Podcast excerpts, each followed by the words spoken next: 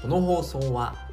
世界に一つだけのオリジナルタオル製作でおなじみのミヤタオルとオンラインサロン届けるでおなじみの中ブログさんの提供でお送りします。このラジオは自力で稼ぐゼロ化ラジオと題し自力で稼ぐためのノウハウや考え方やってよかったことを名古屋からお伝えしております。はいおはようございます。4月の10日土曜日ですね。週末の土曜日になりました。今日はちょっとですね、えー、肌寒いいい感じの、まあ、朝晩ちょっと冷えると言っておりましたので、まあ、体調管理に気をつけて、えー、お過ごしくださいということで、えー、今日もやっていきたいと思います。はい今日はですね、えー、写経専門家ってどういうことですかっていうことで、まあ、写経についてお話をしたいと思います。はい、えー、これはですね、えー、いつだったかなこれは。えー、とですね。まあ今から えっと以前の放送でですねまあ文章は書くから編集するに変えようっていう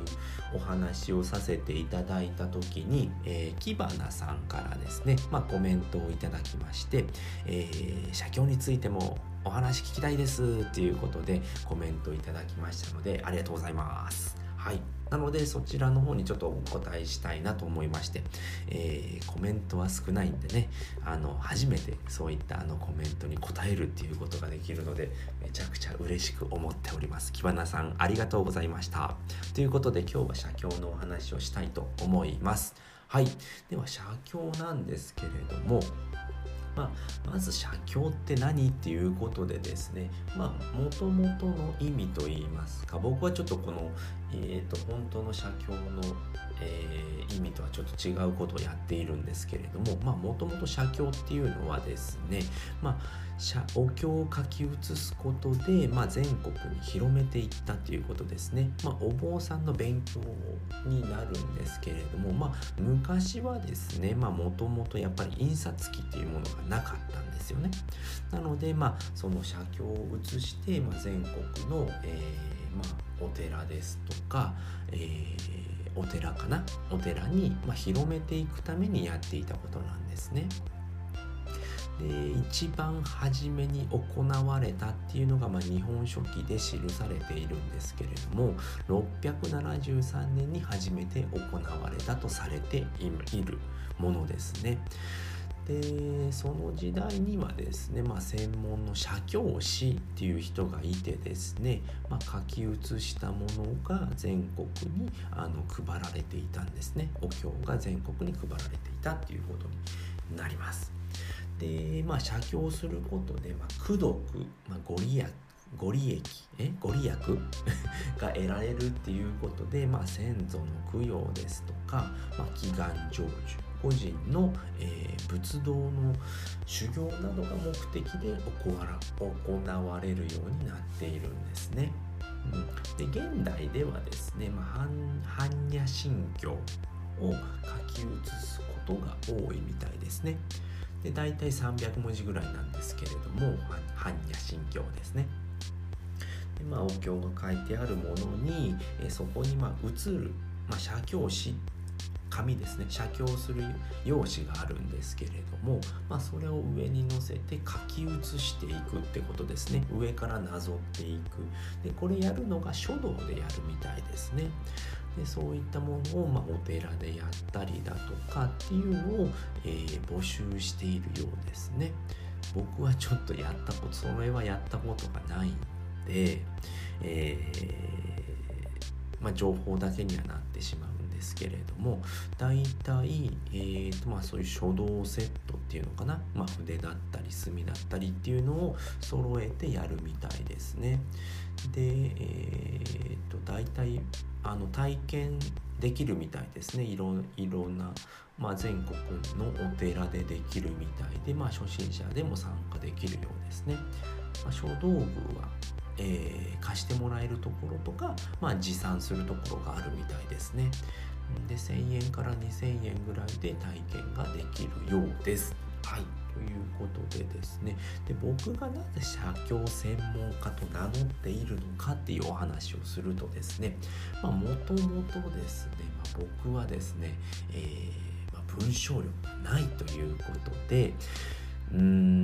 なんですけれども、まあ、自力で稼ぐためには、まあ、文章力ってものすごく大事なものになってくるんですよっていうお話を聞きましてまあそのまあこの音声の配信であったり、まあ、音声の配信で、まあえー、台本を作ることにも文章力っていうのは大事ですし、えー、まあブログを書く。っていうことですね、まあ、書くことっていうのにもその、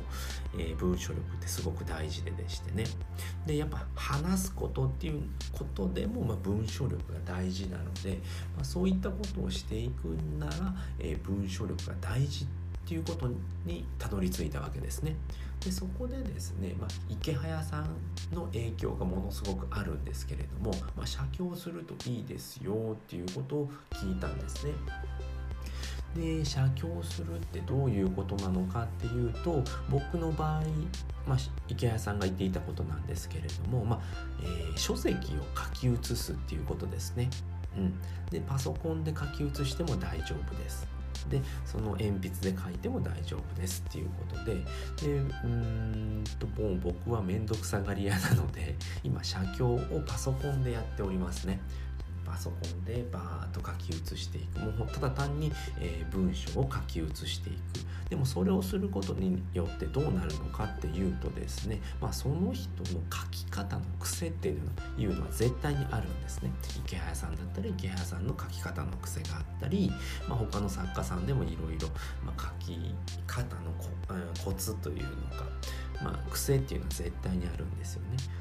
そういった人の、えーと、自分が好きな人の、えー、作家さんの文章を書き写すことによってその人の書き方っていうのを真似することができるんですね。えーとまあ、漢字の使い方であったり、まあ、漢字ってたくさん使うと読みにくい文章になってしまうんですよね。なのでそのバランスだったりだとか、まあ、言い回しであったりその人の構成であったりっていうのが学べるんですね。で僕が一番体感しているのはやっぱり漢字の、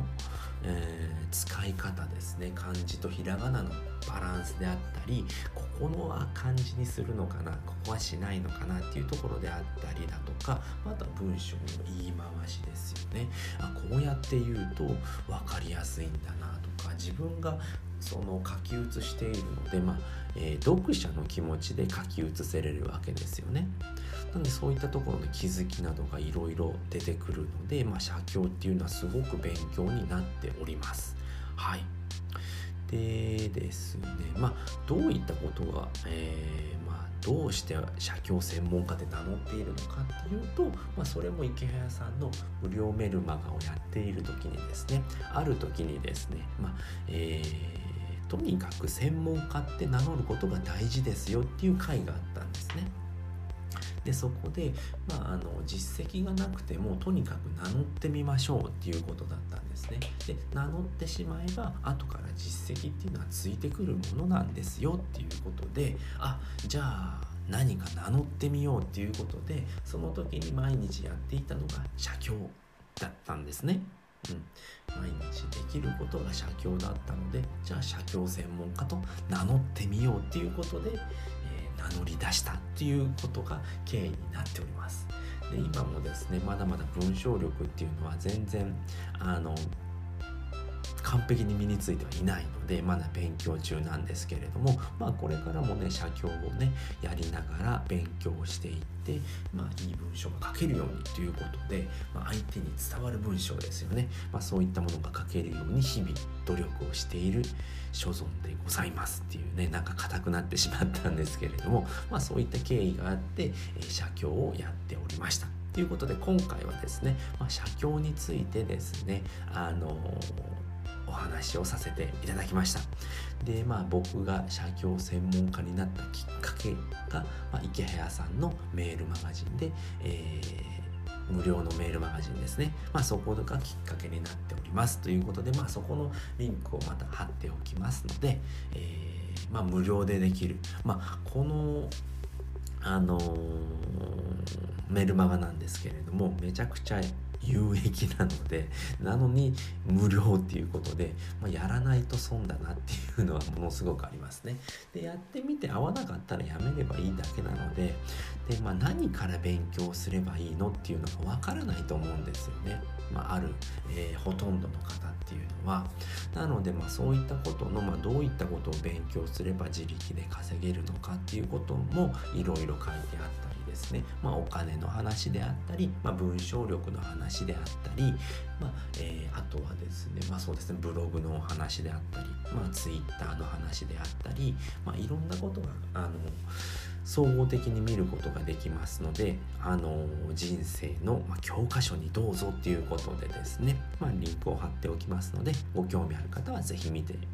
くださいっていうことで今回は終わりにしたいと思います。はいということで、えー、今回のお話聞いていただいて、まあ、楽しかったなですとかためになったなまた聞きたいなと思った方はいいねやコメント、えー、フォローしていただけると助かりますので是非よろしくお願いいたします。でまたね、えー、そういったなんか疑問に思っていることですとか、まあ、質問をコメントいただければまたこういった形で音声配信といった形で、えー、お答えしたいと思いますので是非よろしくお願いいたします。はい今回はですねあのキバナさんの、えー、コメントに答えた形で放送させていただきました、えー、最後まで聞いていただいてありがとうございました。バイバーイ。